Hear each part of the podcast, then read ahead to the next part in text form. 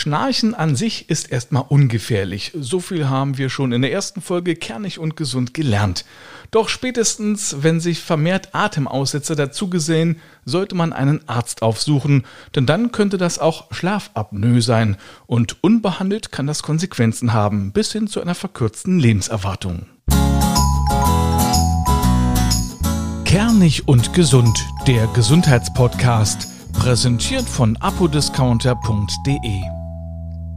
Einen wunderschönen guten Tag zu einer brandneuen Folge Kernig und Gesund. Mein Name ist Mario D. Richard und ich bespreche jede Woche mit Fachärzten ein Gesundheitsthema. Heute geht es um ein Thema, bei dem Ihnen im wahrsten Sinne des Wortes der Atem stockt, die Schlafapnoe. Fünf bis zehn Prozent der Bevölkerung leidet darunter und die meisten wissen es vielleicht gar nicht. Dabei ist es wichtig, dass es erkannt wird. Und darüber spreche ich heute mit Privatdozent Dr. Milos Fischer. Er ist Facharzt für HNO-Heilkunde, war von 2012 bis 2016 Oberarzt in der Uniklinik in Leipzig, im Anschluss dann leitender Oberarzt einer HNO-Klinik im Schwarzwald und nun hat er eine Praxis hier in Leipzig. Guten Tag, Dr. Fischer. Guten Tag, Herr Richard, hallo. Schön, dass Sie da sind. Ganz kurz nochmal, wie spreche ich eigentlich Schlafapnoe richtig aus? Apnoe oder ist es eine Apnoe? Äh, beides ist möglich. Da gibt es keine Regel. Was ist denn die Schlafapnoe? Sie haben es eingangs schon gesagt, es ist eine schwerwiegende Erkrankung, die Konsequenzen haben kann für die Patienten. In der Regel geht sie einher mit einem nicht erholsamen Schlaf durch das Auftreten von nächtlichen Atemaussetzern. Das heißt, es ist im Prinzip ein Schnarchen und ab und zu kommt ein Atemaussetzer, den man vielleicht im schlimmsten Fall gar nicht merkt. In der Regel ist es so, dass die Patienten das selbst gar nicht merken. Das ist richtig. Es ist nicht zu vergleichen mit dem harmlosen Schnarchen, aber das Schnarchen ist ein Symptom der Schlafapnoe, weil in der Regel dann, wenn die Patienten nach einer gewissen Zeit eine Wegreaktion haben, weil der Körper automatisch merkt, dass er nicht mehr atmet, dann kommt es häufig zu einem Aufplatzen des Atemwegs und dabei entsteht das Schnarchgeräusch. Sodass also 95 Prozent aller Patienten, die an einer Schlafapnoe leiden, auch schnarchen.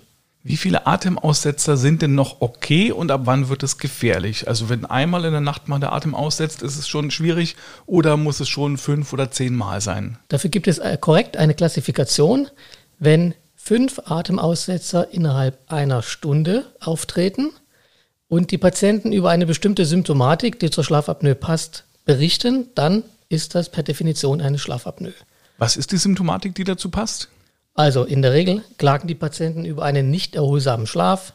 Sie wachen morgens auf, fühlen sich gerädert, äh, nicht richtig ausgeschlafen, haben einen trockenen Mund, manchmal Kopfschmerzen und teilweise berichten sie auch über diese Wegreaktion, also diese Atemnot während einer Aufwachphase in der Nacht. Ich muss sagen, das hatte ich auch schon mal.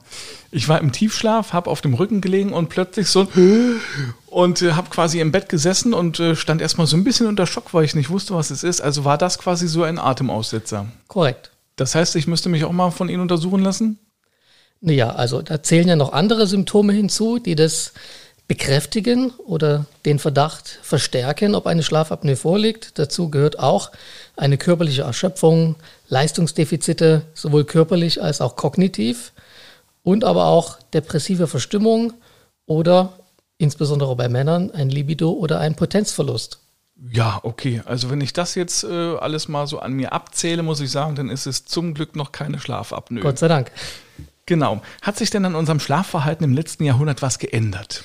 Tatsächlich. Irgendwie ist es unsexy, müde zu sein. Ja, wir sind in einer permanenten Dauerspannung.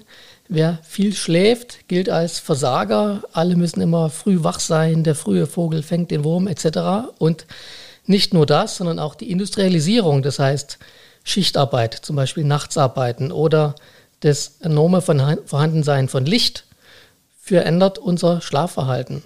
Und in den letzten 20 Jahren natürlich auch die Unterhaltungselektronik, die vorhanden ist, 24 Stunden Entertainment-Programm im TV, im Internet, alles lässt unseren Schlaf weniger werden. Führt das dann letztendlich auch dazu, dass es mehr äh, Fälle von Schlafapnoe gibt? Zumindest wissen wir anhand der Studiendaten, dass in den letzten 20 Jahren die Prävalenz, also die Wahrscheinlichkeit des Auftretens der Erkrankung zugenommen hat, und zwar bis zu 40 Prozent. Aber was unterscheidet denn genau diese obstruktive Schlafapnoe vom einfachen Schnarchen, wenn man jetzt vor diesem Atemaussetzer mal absieht? Das Schnarchen an sich ist ja eine akustische Belastung, in der Regel des Bettpartners, so wie wir es im ersten Podcast schon gehört haben. Die Schlafapnoe ist tatsächlich eine Erkrankung, die behandelt werden muss. Denn durch diese ständigen Atemaussetzer haben wir nicht nur einen unerholsamen Schlaf, sondern durch die mangelnde Atmung sinkt der Sauerstoffgehalt im Blut und das stellt ein Risiko für Folgeerkrankungen dar. Was kann da schlimmstenfalls passieren?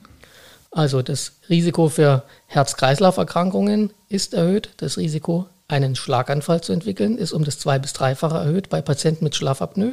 In der Regel sind die Patienten übergewichtig und haben auch einen erhöhten Blutdruck. Auch das natürlich erhöht das Risiko für Herz-Kreislauf-Erkrankungen. Und was man vor allen Dingen weiß, Patienten, die an Schlafapnoe leiden und diese Tagesmüdigkeit haben, haben ein erhöhtes Verkehrsunfallrisiko, was zwei- bis siebenfach erhöht ist.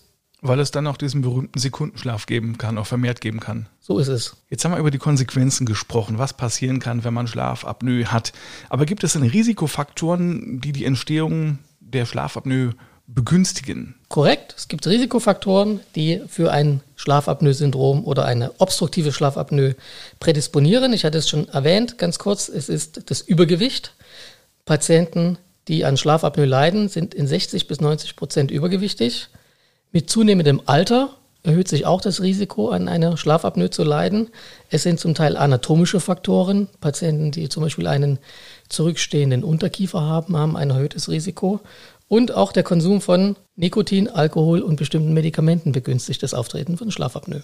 Weil dann auch Alkohol dazu führt, dass dann die Muskeln äh, erschlaffen im Rachen? Genau, das ist ja auch, gehört zur Erholungsfunktion im Schlaf, dass die Muskulatur, der Tonus nachlässt und der Konsum von Alkohol verstärkt das. Ist es so, dass Schlafapnoe nur bei Rückenschläfern auftritt? Also ich habe das ja von gesagt, ich bin auch mal aufgewacht, lag auf dem Rücken, bin dann hochgeschreckt mit diesem könnte man sowas verhindern, indem man auf der Seite schläft oder auf dem Bauch? Also man unterscheidet tatsächlich die Schlafapnoe im Allgemeinen von der sogenannten lageabhängigen Schlafapnoe und da in den allermeisten Fällen in der Rückenlage. Und abhängig davon, wie stark ausgeprägt diese Schlafapnoe ist, kann man das mit rein konservativen Mitteln, wie zum Beispiel einer Veränderung der Schlafposition, auch behandeln. Das gilt aber nur für ganz wenige Fälle. Wann sollte ich denn zum Arzt gehen? Also tatsächlich, wenn der Bettpartner oder die Bettpartnerin über diese typischen Atemaussetzer berichtet und man selbst an diesen eingangs schon erwähnten Symptomen leidet, insbesondere der Tagesmüdigkeit, Tagesschläfrigkeit und der Einschlafneigung, dieser Sekundenschlaf, der auch mal mittags beim Zeitungenlesen oder bei der Bildschirmarbeit auftreten kann. Wenn wir jetzt über diese Atemaussetzer sprechen, wie lang muss denn so ein Atemaussetzer sein, dass er eine Relevanz dafür hat? Also reden wir jetzt von äh, fünf Sekunden oder von 30 Sekunden? Zehn Sekunden. Man unterscheidet aber auch die Atemaussetzer von verminderten Atemzügen und da muss dann also ein bestimmter Anteil des Atemflusses reduziert sein. Bei der eigentlichen Apnoe oder dem Atemaussetzer ist der Atemfluss um mindestens 90 Prozent reduziert und hält für mindestens 10 Sekunden an. Wann stockt der Atem? Ist es nach dem Einatmen oder nach dem Ausatmen? Man atmet nicht ein. Das ganz typische Symptom, der obere Atemweg kollabiert, fällt also zusammen und der Körper strengt sich an. Er versucht einzuatmen. Man sieht es dann ganz typisch bei diesen Patienten, die stark ausgeprägten Brust- und Bauchbewegungen bei einem verschlossenen Atemweg, bis dann diese automatische Wegreaktion kommt. Wie Sie als Arzt das Ganze feststellen und was man dagegen machen kann, das erfahren wir gleich nach einer ganz kurzen Unterbrechung.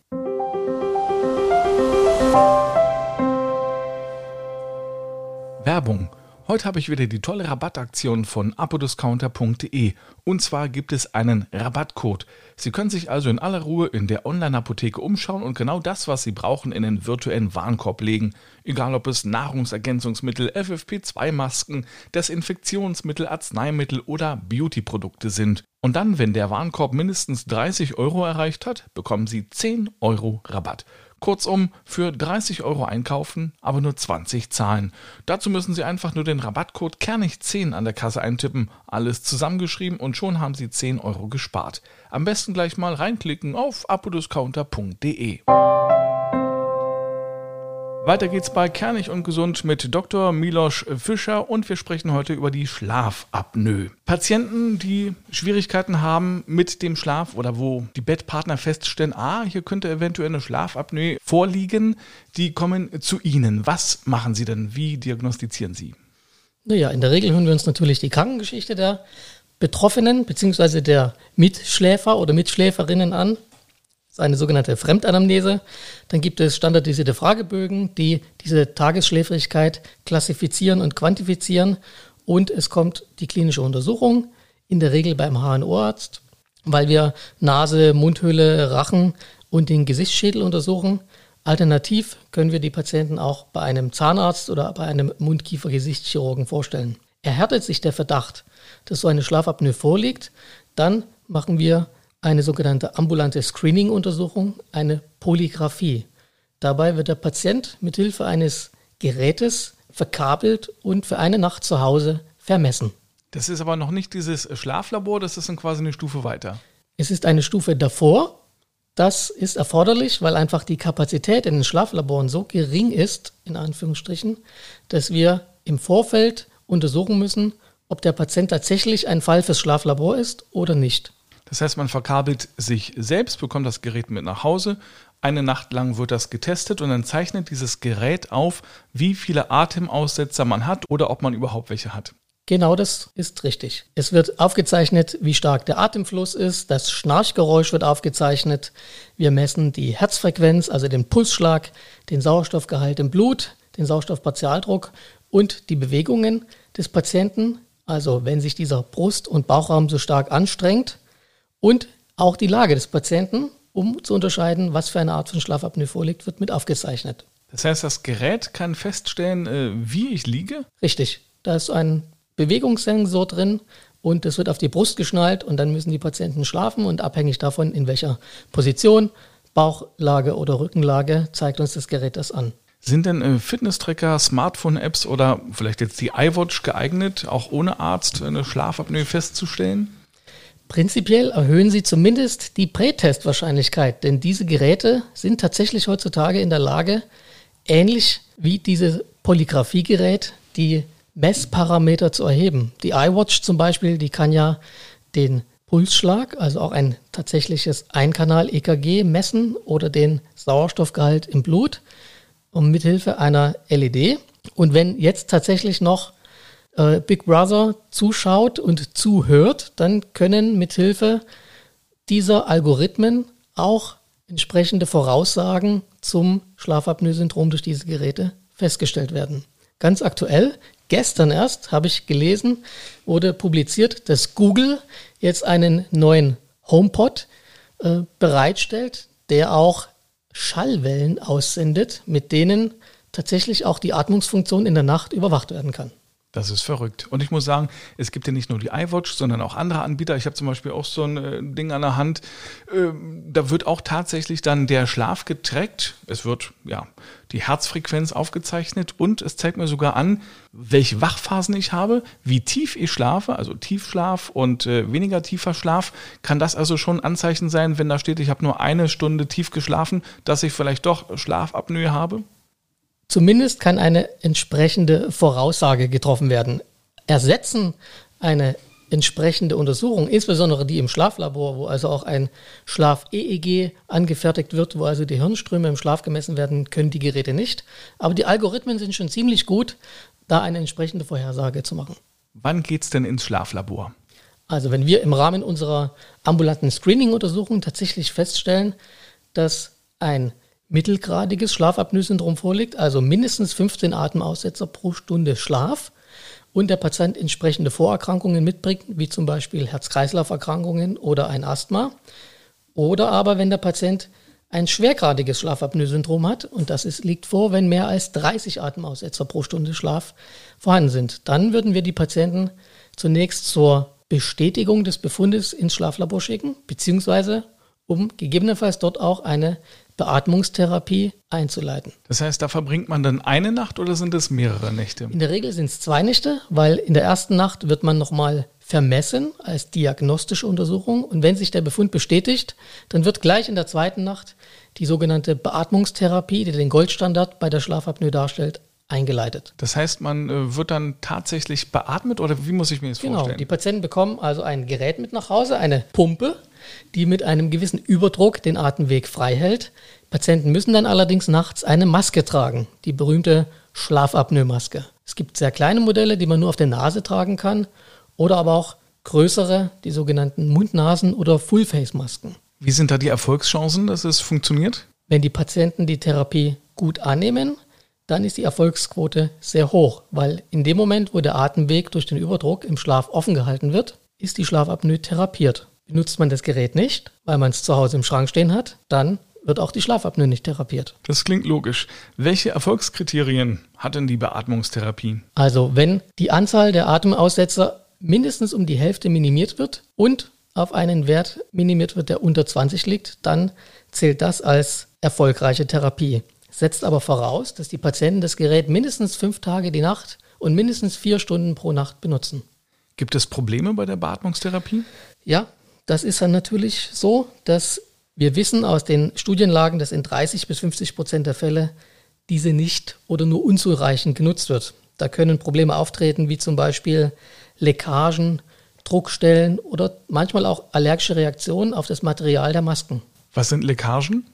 Wenn die Luft vorbeipfeift, die muss natürlich fest auf dem Gesicht oder auf der Nase aufsitzen, damit die Luft dann in die Nase oder in die oberen Atemwege eingepumpt wird. Welche Therapiealternativen haben wir denn für die Beatmungstherapie, wenn das jetzt nicht so fruchtet? Ja, also wir sprechen von der sogenannten CPAP-Intoleranz, also wenn die Patienten eben diese Maske nicht vertragen, aus welchen Gründen auch immer, oder ablehnen, auch das gibt es natürlich, dann gibt es neben den allgemeinen konservativen schlafhygienischen Maßnahmen, wo auch die Gewichtsreduktion dazu zählt, ähm, die Möglichkeit, eine sogenannte Unterkieferprotusionsschiene zu tragen oder operative Therapien. Gewichtsreduktion heißt, ähm, wie viel müsste man prozentual abnehmen? Gibt es da so eine, so eine Richtlinie? Genau, man weiß, dass wenn das Körpergewicht um 10 bis 15 Prozent abnimmt, auch die Anzahl der Atemaussätze um 50 Prozent abnimmt. Also das ist auf jeden Fall schon mal hilfreich. Das ist wirklich äh, ja, ein starker Wert, würde ich mal sagen. Naja, also wenn wir jetzt mal von so einem stattlichen Mann ausgehen, der 120 Kilo wiegt, dann heißt es, der müsste schon 12 Kilo runter.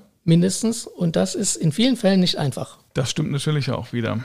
Wie funktioniert denn die äh, Unterkieferprotusionsschiene? Ja, also diese ist ganz offiziell auch entsprechend der Leitlinie als Alternative zugelassen beim leicht- oder mittelgradigen obstruktiven Schlafapnoe und durch eine Unterkiefervorverlagerung, die stattfindet in dem Moment, wo man diese Schiene im Mund trägt, wird der Atemweg erweitert. Allerdings wird empfohlen, dass das von Zahnärzten angepasst wird, denn sie ist nur dann hilfreich, wenn sie nach einem individuellen Abdruck angefertigt wird, am Kiefer verankert werden kann und auch in Millimeterschritten einstellbar ist. Und sie ist ja auch nur dann hilfreich, wenn sie nicht ja, in der Nachttischschublade liegen bleibt. Genauso wie das äh, Beatmungsgerät, korrekt. Ja, kann man irgendwann oder muss man irgendwann auch operieren? Haben Sie da ja eine Alternative zu den Geräten? Natürlich gibt es auch operative Methoden, die helfen, die Schlafapnoe zu therapieren. Das eine ist natürlich die Operation an den oberen Atemwegen, sprich der Nase. Man weiß, dass die Verbesserung der nasalen Flussverhältnisse nicht die Schlafapnoe therapiert, aber sie reduziert die Tagesschläfrigkeit, sie reduziert das Schnarchen und mithilfe der verbesserten Nasenatmung kann gegebenenfalls auch der Beatmungsdruck dieser äh, Beatmungsmaschinen reduziert werden, was wiederum die Compliance, also die Nutzung des Gerätes, die Akzeptanz des Patienten der Therapie verbessert. Wenn Patienten jetzt tatsächlich überhaupt nicht mit dem Beatmungsgerät zurechtkommen, dann muss man entsprechend der anatomischen Verhältnisse im oberen Atemweg, zum Beispiel bei stark vergrößerten Gaumenmandeln, äh, handeln. Da kann man durch eine Entfernung der Gaumenmandeln und eine Straffung des Gaumens auch signifikant die Anzahl der Atemaussätze reduzieren. Ich habe irgendwo mal gelesen, es gibt so eine Art Zungenschrittmacher. Was ist da dran? Ja, also das ist eine ganz moderne und neue Therapie, die in den letzten Jahren nicht nur sehr gute Ergebnisse gezeigt hat, sondern mittlerweile auch vom gemeinsamen Bundesausschuss als potenzielle Ersatztherapie akzeptiert ist.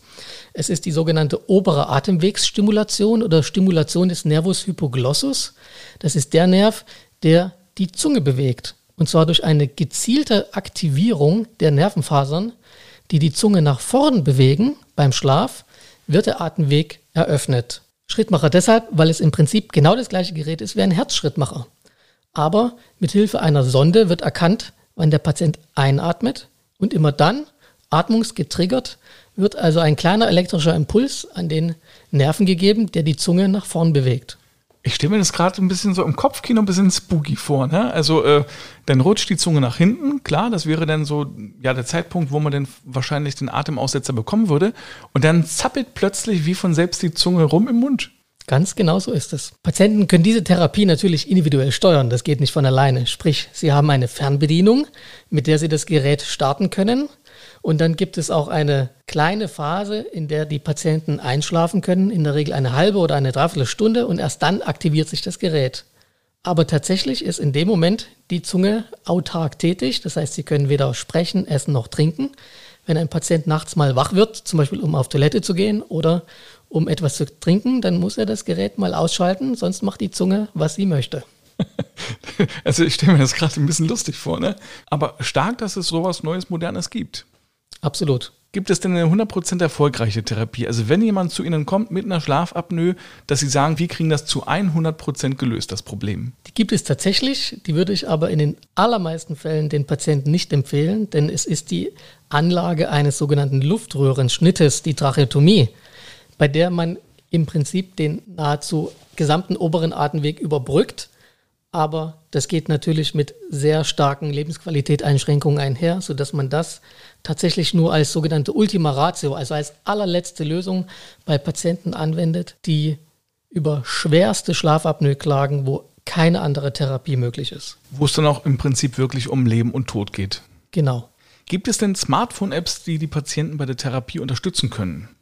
Ja, die viele Hersteller von den äh, Beatmungsgeräten stellen mittlerweile Apps zur Verfügung und auch die Firma, die diesen Zungenschrittmacher herstellt, mit denen die Patienten A, die Nutzungsdauer selbst kontrollieren können, mit denen sie den Therapieerfolg messen können und auch so direkt mit ihren Ärzten kommunizieren können. Dr. Fischer, es war sehr aufschlussreich. Vielen Dank, es war mir ein Vergnügen. Hat mich gefreut. Vielen Dank. Und Ihnen vielen Dank, liebe Zuhörerinnen und Zuhörer. Die nächste Folge gibt es dann am nächsten Mittwoch. Da heißt es wieder kernig und gesund. Sie können kernig und gesund überall hören, unter anderem auf kernigundgesund.de, aber natürlich auch bei Apple, Google, Spotify und Co. Bis zum nächsten Mal. Tschüss.